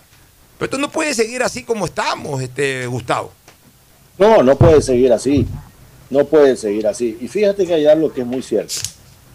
Los candidatos que no significan nada y que no van a tener el 3% siquiera, lo puedo apostar, de la votación, no tienen ningún problema. El problema son los candidatos fuertes. Porque Arauz, nos guste o no nos guste, yo acabo de recorrer una parte de la península de Santa Elena de, y he visitado por lo menos ocho comunidades por otro tema y hay una sola presencia política ahí. Eh, no, no, la voy a decir, pero hay una sola presencia política allí. Es lo que se ve. Eh, luego, eh, mm, el otro candidato es Álvaro Novoa, que también es un candidato muy fuerte. ¿no? Y, y, también, tal vez él se demoró mucho en decidir, tal vez, quizás, ojalá, lo que tú quieras puedes ponerle. Pero la realidad es que son dos candidatos fuertes que todavía siguen apelaciones y todo lo demás. En tratándose de los candidatos que no van a pasar el 3%, nadie tiene ningún problema. Todos son candidatos que están listos porque digamos que no, no preocupan políticamente a nadie. Así es. Bueno, nos vamos a la pausa, retornamos con el Cemento Deportivo. Gustavo, un abrazo. Ya volvemos a la Ploma y con Mauricio, gracias. Y con Mauricio Zambrano Izquierdo al deporte. Volvemos auspician este programa. Aceites y lubricantes Gulf, el aceite de mayor tecnología en el mercado. Acaricia el motor de tu vehículo para que funcione como un verdadero Fórmula 1 con aceites y lubricantes Gulf. ¿Quieres estudiar, tener flexibilidad horaria y escoger tu futuro? En la Universidad Católica Santiago de Guayaquil trabajamos para el progreso en educación, ofreciendo cada día la mejor calidad y para ello estamos a un clic de distancia Escoge la carrera de tu vocación. Puede ser marketing, administración de empresas, emprendimiento e innovación social, turismo, contabilidad y auditoría, trabajo social y también derecho. Consulta en nuestra página web mayor información y esquemas de admisión. Universidad Católica Santiago de Guayaquil, formando siempre líderes. En Banco del Pacífico apoyamos a todos aquellos que ahorran para salir adelante. Por eso tú puedes ser uno de los 40 ecuatorianos que premiaremos con dos mil dólares para que consigas lo que tanto quieres. Además, participa por 150 tarjetas de regalo, incrementando en tu cuenta 100 dólares en octubre, noviembre y diciembre. Descarga mi ahorro cuenta Programa tu ahorro y empieza a participar. En Banco del Pacífico, el que ahorra lo consigue. Si quieres navegar más, los paquetes prepago Claro de 1 a 6 dólares te dan el doble de gigas para duplicar tu diversión. Porque en Claro sí puedes disfrutar del doble de videos, posteos y memes a más velocidad. Y además te damos gigas gratis para hablar o videollamar sin parar por WhatsApp y Facebook Messenger desde donde tú estés. Activa ahora tus paquetes prepago en tu punto claro favorito a nivel nacional. Por ti, más conectados. Más información y condiciones en claro.com.es. En la prefectura del Guayas, mejorar la calidad de vida de los guayasenses es nuestra prioridad. Y a pesar que la seguridad no es competencia, tu vida es de nuestra incumbencia. Como parte de nuestro plan Guayas Seguro, hemos destinado 22 camionetas que a lo largo de la provincia patrullan y vigilan la integridad de cada uno de ustedes. Guayas, la provincia de las oportunidades, renace con obras. Autorización número 1600. CNE, Elecciones Generales 2021. La nueva visión de Ban Ecuador permite contribuir al desarrollo del agricultor y ganadero con las botas puestas. Visitando cada sector del país en las 24 provincias y en tiempo de pandemia con más intensidad todavía.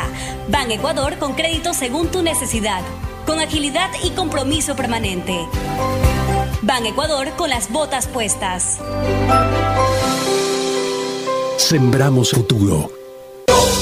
Me cuido, yo me cuido. Para poder abrazarnos nuevamente y volver a compartir, yo me cuido. Un aporte a la ciudadanía de Seguro Sucre, tu lugar seguro.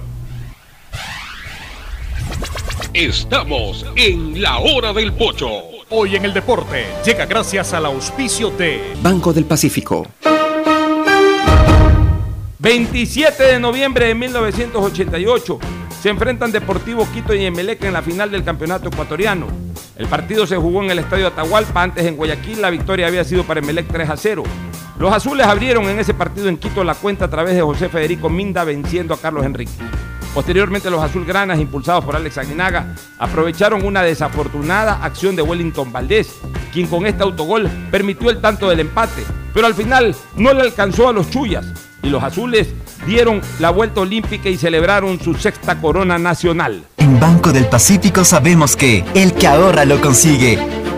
Por eso premiaremos a 40 ecuatorianos con 2 mil dólares cada uno para que consigan eso que tanto quieren. Participa acumulando 300 dólares en tu cuenta hasta enero de 2021. Además, hay 150 tarjetas de regalos incrementa 100 dólares mensuales. Ahorra a través de nuestros canales digitales. Banco del Pacífico, innovando desde 1972. En la hora del pocho presentamos Deportes, Deportes. Bueno, retornamos al segmento deportivo. Eh, algo breve sobre lo de Maradona antes de entrar al pronóstico. Eh, se fue Maradona, apostiósico su adiós, su postrer, postrer adiós, eh, realmente emocionante al máximo. Como dijo hoy día Fernando, yo creo que de todas maneras en Argentina se respetó el problema de la pandemia. Porque tengan ustedes la seguridad que esto en condiciones normales a Maradona lo sacaban de Casa Rosada y lo paseaban, paseaban el féretro por todo Buenos Aires. Y hubiesen ido un millón de personas atrás de ese féretro caminando por Plaza de Mayo, caminando por la 9 de Julio, caminando por la Corrientes.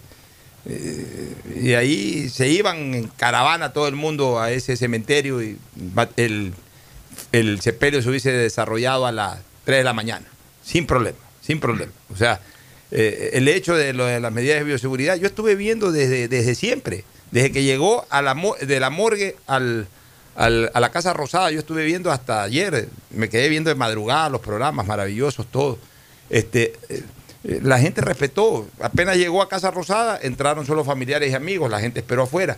Yo vi cómo entró la gente eh, guardando las medidas. Hubo de- un momento que tumbaron unas vallas de seguridad y se armó un tumulto. Y Claro, por alguna razón también la familia creo que se puso medio eh, la eh, familia, la familia quiso cerrar a las cuatro. quiso en cerrar a las punto, cuatro entonces puntos, la gente desesperada porque no cuatro, la llegaba. gente- Así es, la gente. Un, un, un lío ahí. Pero en todo caso, eh, fue una despedida para, de, un grande. ídolo, de un ídolo. El, el- Un el- ídolo. el- el trayecto fue Oye. bien desarrollado, eh, casi una hora duró el trayecto, la gente se apostó a los lados, sobre los puentes peatonales también mucha gente. Imágenes muy emotivas también. Imágenes de- emotivas. de hinchas de, de Boca, de River abrazando y Abrazándose. llorando. Y de Rosario Central con, con Newell's Old Boys también haciendo el homenaje en. Ahora, en- en el eh, Oye, Pocho, Newell's. déjame, déjame leerte algo que pasó en la, en la televisión británica. Por favor.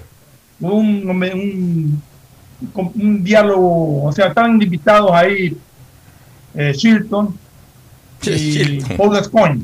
Sí. ¿Qué decía Shilton? Al que Y le en la pusieron la conversación, Sí lo pude leer. Shilton dijo, Diego fue grande, pero no era un ejemplo en lo deportivo. Nunca me pidió perdón por ese gol con la mano. ¿Y por qué le va a pedir Se perdón? relacionan siempre con él, pero no de la forma como quisiera. Y Paul Gascoigne le respondió, Diego es un ícono del fútbol. Fue un honor poder compartir una cancha con él. Es cierto que todos hablan de ese gol con la mano, pero Shilton, sin ese gol no te conociera nadie. Correcto. Esa fue la respuesta. Bueno, sí a ver, sí, pero. Paul Gascoigne ya en, en extrema defensa de Maradona, Shilton fue un personaje de- de- del arco inglés. Eh, sí, pero yo yo te digo una cosa.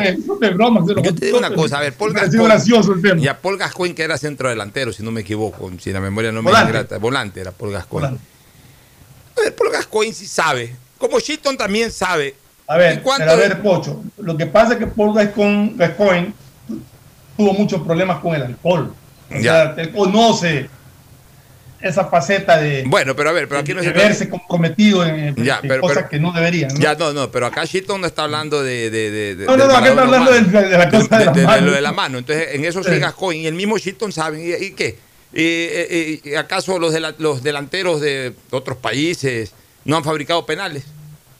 Entonces, si cada jugador que fabrica un penalti, que se tira y sorprende al árbitro, ahora menos con el VAR, pero en, en esas épocas los jugadores acostumbraban a tirarse a cada rato al área y fabricaban penales, tiene que salir a pedirle disculpas al arquero o al equipo rival. No, pues Oiga, imagínate si cada, cada vez que le dieron una patada violenta a Maradona tenía Ah, que ir a pedir pues, disculpas. entonces, sí, pues entonces si a Maradona cada vez que le dieron una patada violenta tenían que pedirle disculpas.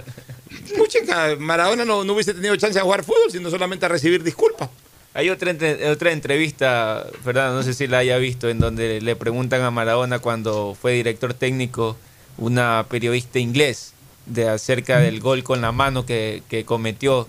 Le preguntan si él lo considera como trampa y si se avergüenza de eso. Y él dijo, él le responde, le dice, eh, les recuerdo a todos que Inglaterra también en una final hizo un gol fantasma. Así es. Y, Así es. y todo el mundo se reía. Y, de, y eso no cambió la historia. Y dice. eso no cambió la historia. Sí. No el O 66, sea, los ingleses lo vimos todos, decía Maradona, con sus risas jocosas Yo, yo, digo una cosa, yo digo una cosa. Hay dos, dos acciones de Maradona en el Mundial del 86 que no han sido lo suficientemente valoradas.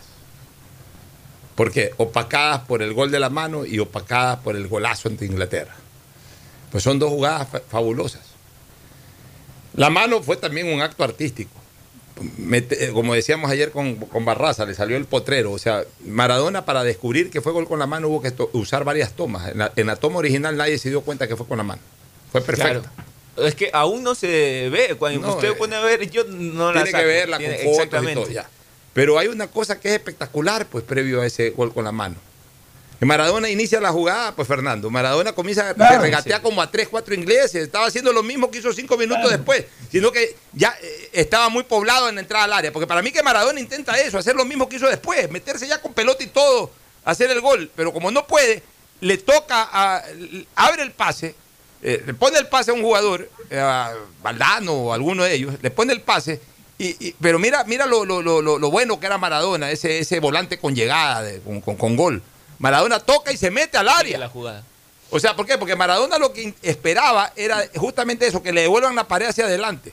Lo que pasa es que no se la devuelve el compañero, la alcanza a interceptar el, el- el inglés y el inglés la mete. El inglés la mete. Porque a lo mejor si la para el compañero, el compañero se enreda por ahí y se acaba la jugada. Claro. Es el inglés el que la mete, el que la bombea. Como Maradona iba en la jugada, viendo además. O sea, es, eso era lo. Eh, eh, Eso solamente lo hacen las estrellas, ¿no?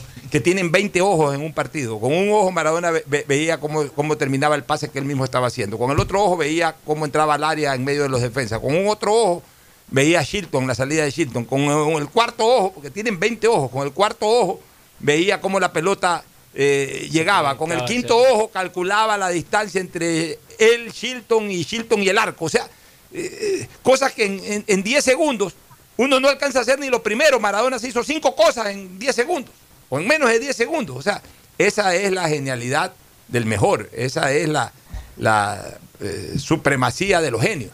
Ya, eso por un lado. Eh, eh, y lo segundo que la gente ha olvidado del Mundial de México 86, el pase magistral de Maradona, que para mí es la mejor asistencia en los mundiales a Burruchaga. En la final. Por Dios, inmensamente superior a la de Pelé con Carlos Alberto. Pues acá fue en el momento decisivo que definió un mundial, la- el grado de dificultad. A Pelé le dieron la pelota, nadie lo marcaba, ve, ve con el rabo del Pelé la pone, lindo pase, linda jugada, pero sin, casi con cero grado de dificultad. Maradona aquí tuvo 100% de grado de dificultad. Cuando Maradona va a la pelota, por eso es que Maradona no la puede parar, no puede maniobrar nada, no puede hacer ningún individual, porque le caen tres, tres alemanes. Y viene Maradona y se acomoda y ¡pum! se la pone, pero, pero como los dioses, realmente como los dioses. Se la pone a Burruchaga, que casi se la come Burruchaga, porque Burruchaga avanza con el balón, lo adelanta demasiado y ante la salida de, de Harolton y Schumacher, este, eh, Schumacher sale tarde. Porque eh, hay, un momento en que, en que Burruchaga adelanta demasiado la pelota. Por ejemplo, los arqueros hoy son más ágiles en eso. Los arqueros de hoy te achican mucho más rápido. Con un arquero de hoy de repente lo achican a Burruchaga y ya no hace el gol. Schumacher se queda. Y eso hace que, a pesar de que Burruchaga adelanta más allá de lo que tenía que adelantar la pelota, igual no pierde el control de la misma y ya cuando termina de salir Schumacher lo define bien. Pero el pase de Maradona fue un pase magistral. O sea, la puso donde tenía que ponerla para dejarlo solo contra el arquero. Eso es asistencia maravillosa, la mejor asistencia que yo he visto para un gol en una Copa del Mundo. O sea, Maradona en ese mundial hizo el mejor gol del mundial. El segundo gol mejor, el segundo mejor gol del mundial. Pues para mí el de Negrete fue un gol acrobático, pero gol de jugador de fútbol el que le hizo a Bélgica en la semifinal. El gol más polémico y la mejor asistencia de gol del mundial. ¿Qué más se le podía pedir a Maradona? Aparte de ese, de- cuidado, el cuarto mejor gol del mundial también lo hace contra Italia. Porque bueno, ahí ya en la comparación del gol de Negrete de México, el acrobático versus el gol de Maradona contra Italia, puede perder el de Maradona. Pero por lo menos Maradona hizo tres de los cinco mejores goles de ese mundial. Hizo seis goles en ese mundial, validaron cinco. El goleador hizo seis, que fue Gary Lineker, y Maradona hizo seis goles, le hizo un gol legítimo a Uruguay, que yo no sé por qué se lo anularon. O sea, Maradona jugó el mundial hiper recontra perfecto. Y definitivamente, sin Maradona, Argentina no pasaba de octavos o de cuartos de final. No pasaba. O sea, la gravitación que tuvo Maradona en esa Copa del Mundo no la ha tenido ningún otro jugador de fútbol con ninguna Hay un selección. documental buenísimo de, de ese de, de justamente de ese año del Mundial de Argentina en el 86. Oh, Cómo oh. venían Vamos, vamos, todos los vamos, vamos al pronóstico para irnos a la siguiente pausa. Vamos Este, a los pronósticos Hoy día arranca de el campeonato fecha. en la fecha número 9, esta, ¿no? O, o 10. A ver, Esta es la 10. fecha 10, sí, correcto.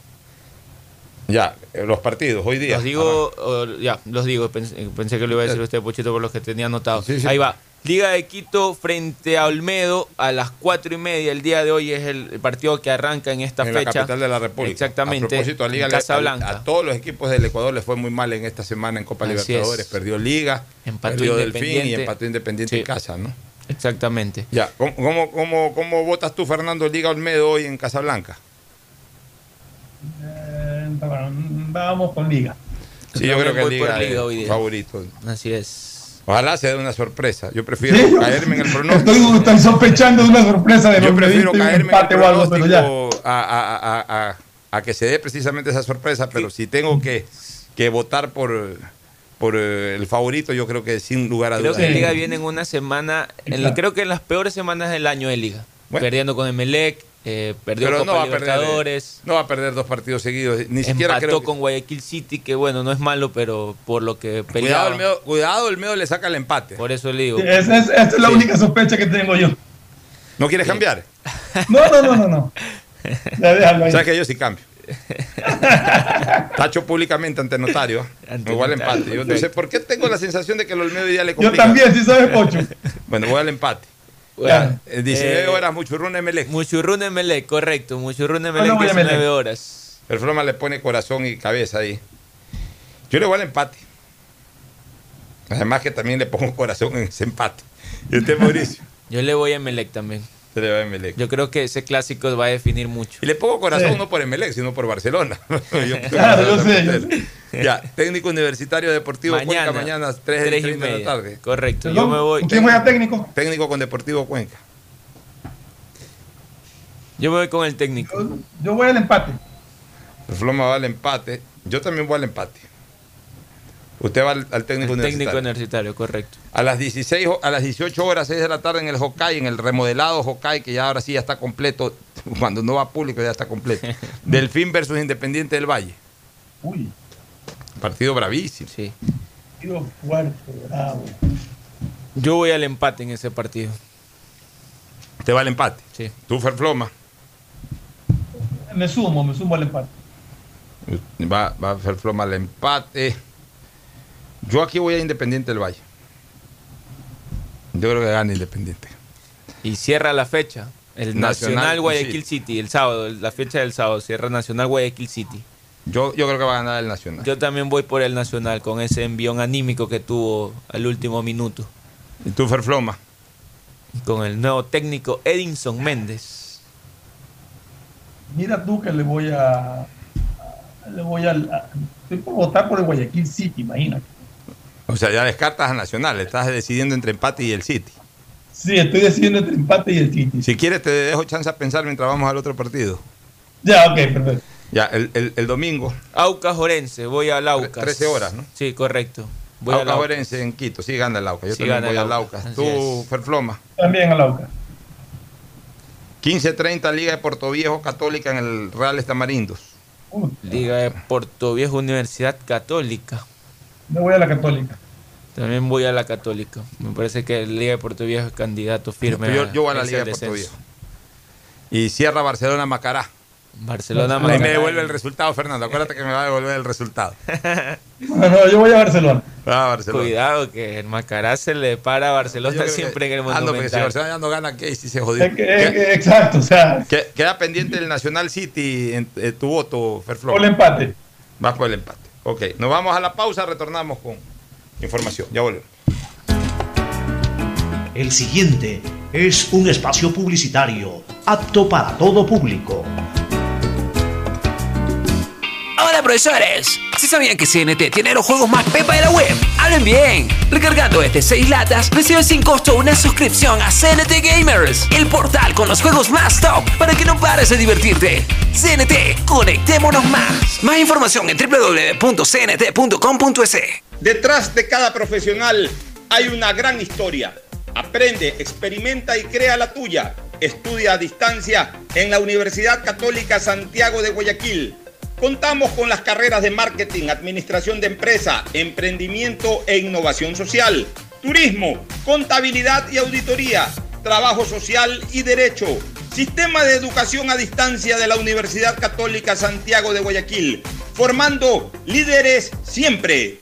En el aeropuerto de Guayaquil nos reinventamos, implementando normas de bioseguridad en conformidad con las normas internacionales. Ahora es tu turno de reinventarte, utilizando siempre la mascarilla, lavándote las manos y usando alcohol. Mientras todos respetemos las normas de bioseguridad, podremos seguir volando alto. No te confíes, si te cuidas tú, nos cuidamos todos. Un mensaje de Alcaldía de Guayaquil, en coordinación con Autoridad Aeroportuaria de Guayaquil. En la prefectura del Guayas, mejorar la calidad de vida de los guayasenses es nuestra prioridad. Y a pesar que la seguridad no es competencia, tu vida es de nuestra incumbencia. Como parte de nuestro plan Guayas Seguro, hemos destinado 22 camionetas que a lo largo de la provincia patrullan y vigilan la integridad de cada uno de ustedes. Guayas, la provincia de las oportunidades, renace con obras. Autorización número 1600. CNE, Elecciones Generales 2021. Desde que me cambié a Claro, todo carga rapidísimo. Y yo soy el mejor jugando en línea. Y yo trabajo en casa mientras todos disfrutan, navegando al doble de velocidad. Esta Navidad comparte el regalo de estar conectados. Contrata internet claro de 50 megabytes desde 20 dólares más impuestos y recibe el segundo mes de instalación gratis. Además, puedes financiar una laptop nueva en claro.com.es. Válido del 17 de noviembre del 2020 al 6 de enero del 2021 o hasta agotar stock. Más información, condiciones en claro.com.es. Si quieres estudiar, tener flexibilidad horaria y escoger tu futuro, en la Universidad Católica Santiago de Guayaquil trabajamos por el progreso en la educación, ofreciendo cada día la mejor calidad. Estamos a un clic de distancia. Contamos con las carreras de marketing, administración de empresa, emprendimiento e innovación social, turismo, contabilidad y auditoría, trabajo social y derecho. Sistema de Educación a Distancia de la Universidad Católica Santiago de Guayaquil, formando líderes siempre. ¿Qué más, mi Harrison Ford? ¿Y vos? ¿Ya te cambiaste a CNT? ¡Vivo, vivo! Compra tu chip CNT prepago, que incluye más de 3 gigas para que navegues por 7 días y sigas vacilando tu patín en todas tus redes. CNT, conectémonos más. Más información en www.cnt.com.es. Esto aún no termina. Por eso le digo a mi nieto que para jugar pelota siempre debe usar mascarilla. Y cuando vuelve, hago que se limpie para entrar a casa. No te confíes. El estado de excepción terminó, pero la pandemia sigue. Manos, mascarilla, distanciamiento y preocuparse de que todos cumplan las medidas de seguridad. Alcaldía de Guayaquil. Autorización número 0118. CNE, Elecciones En Generales. Banco del Pacífico sabemos que el que ahorra lo consigue. Por eso premiaremos a 40 ecuatorianos con 2 mil dólares cada uno para que consigan eso que tanto quieren. Participa acumulando 300 dólares en tu cuenta hasta enero de 2021. Además, hay 150 tarjetas de regalos incrementa 100 dólares mensuales. Ahorra a través de nuestros canales digitales. Banco del Pacífico, innovando desde 1972. Hay sonidos que es mejor nunca tener que escuchar. Porque cada motor es diferente. Desde hace 104 años, Lubricantes Gulf mantiene la más alta tecnología y calidad en línea de aceites para motores a diésel y gasolina. Está hecho con una fórmula especial para dar excelente protección a todo tipo de motores, evitando el desgaste prematuro de pistones, anillos y árbol de levas, ayudando a mantener limpio el motor y libre de depósitos que se forman por las altas o bajas temperaturas. Dele a su motor lo que se merece. Lubricantes Gulf, la más alta tecnología en lubricación. 104 años preservando la vida de su motor. Lubricantes Gulf. Gulf es más lubricante.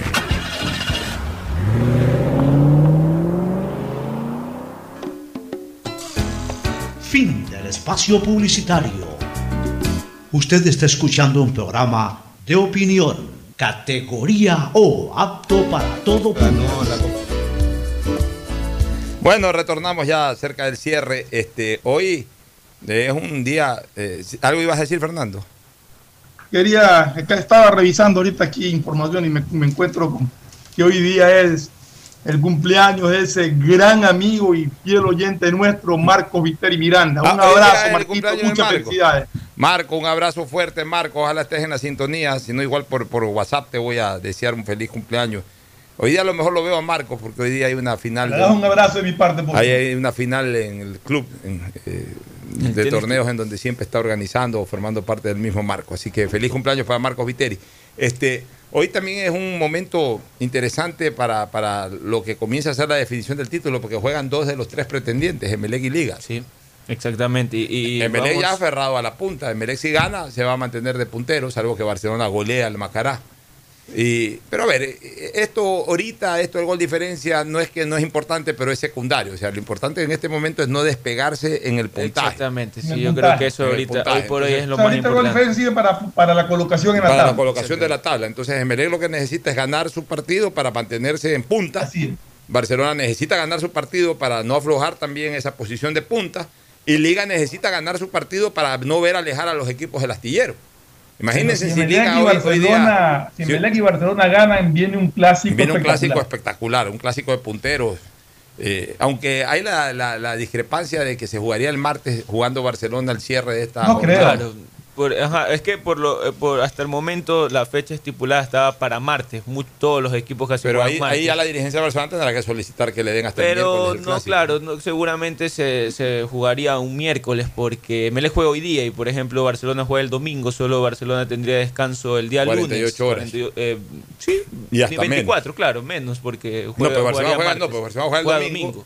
Descansa Eh, eh, eh, lunes. Por eso, digamos, tendría termina 48 el horas después jugaría contra Emelec. Claro. Debería pedir por lo menos que le den 72 horas, o sea, para el día miércoles. ¿Novedades en el Emelec? Sí, le cuento una posible alineación para hoy, una tentativa de Melec eh, de lo que será el partido frente a Muchurruna. Jugaría con Pedro Ortiz en el arco, Romario Caicedo, quien está ha levantado nuevamente su nivel, está jugando espectacular Romario Caicedo. Estaría Marlon Mejía junto con Leguizamón y Oscar Bagui por el lado izquierdo. Estaría Brian Carabalí, quien vuelve luego de su suspensión. Dixon Arroyo con Sebastián Rodríguez y cabezas por izquierda para dejar adelante a la Tuc Ordóñez y a Barceló. Va con doble punta. ¿Qué te parece esa alineación, Fernando? Eh, sí, es la que ha venido utilizando, por lo menos Pero, ya regularizó. Pa- ¿Pancho ya Ceballos entra al cambio? ¿Pancho Ceballos Sí. entra al cambio o ha venido jugando de titular? No, No, no, siempre estaba entrando al cambio. Esa es la alineación que está utilizando. Ya no cambia. Es que ya le está No, ya no cambia, ya, ya está teniendo la, la única variante que, que hizo y que le ha funcionado, pues desde ya, pero ya tiene algunos partidos es Bagui que, que se adueñó nuevamente de, de la punta izquierda. Así es. Oye, ¿Será? Pocho, yo quería comentar algo porque sí, me- sí me ha molestado unas declaraciones para variar del señor Chango. ¿Qué dices, Chango? que insinúa que Melec y Barcelona eh, manejan cosas porque nunca los hacen jugar en Echeleche. Dijo que se siente discriminado. Que se siente discriminado. Póngale luz al estadio para que jueguen, pues qué culpa tienen en Melec y Barcelona de que los programen en horarios estelares. Así es, punto número uno. Punto número dos, este, jueguen el Bellavista. Es que eso es, lo, que, él exige. De eso que se, queja. se queja. ¿Y, y, y él que por qué siempre los ponen a jugar en, el Estadio Bellavista. Es que dice que, que, por qué Liga sí fue Echeleche y que Melec y Barcelona no los llevan a Echeleche sino que los programan a esa hora porque en Echeleche no hay luz. Póngale luz al estadio. Así es. Pues. Dijo que el otro año pondrá luz y que va a ver qué excusa le pone. Ya, dígale que, dígale que ponga luz en el estadio. Pero dígale también al señor eh, eh, Chango que si él juega contra el medio de Rebamba habrá 100 televidentes. Si él juega contra el Meleo Barcelona, tiene millones de televidentes. Entonces aquí lo que importa es el televidente, no a la hora que le dé la gana de jugar. Ya, entonces, que no moleste, que se dedique a ganar futbolísticamente, que no ande buscando eh, de por sí ya tiene el refuerzo de la altura jugando en el Bellavista, ya que no moleste, pues ya, entonces que, vaya a construir un estadio al cráter del Chimborazo para ir a jugar también. Pues, o leche está a 3.250 metros. Para bola ese, ese señor. Le encanta hacer polémica. Y, Me encanta hacer polémica de todo. y hoy día Barcelona, perdón, el domingo Barcelona también iría con una alineación muy a lo del fin, Fabián Busto, con Burray en el arco, Byron Castillo, Aymari Riveros de central, Velasco por izquierda, estaría Nixon Molinas, quien se adueñó también de, titular en Barcelona junto con Bruno Piñatares, Damián Díaz, Adonis Preciado por izquierda, Colmán y Alves de delantero estarían, un 4-4-2 también. Bueno, pues, jugando a la ofensiva, Barcelona necesita ganar. Y ojalá que si gana 2 a 0, 3 a 1, no anden jodiendo que por qué no ganó 5 a 1. Si gana 4 a 1, no anden jodiendo que por qué no ganó 6 a 1. Yo no entiendo esta hinchada. Por Dios que si algo más decepcionado este año no es Barcelona, es la hinchada del Barcelona.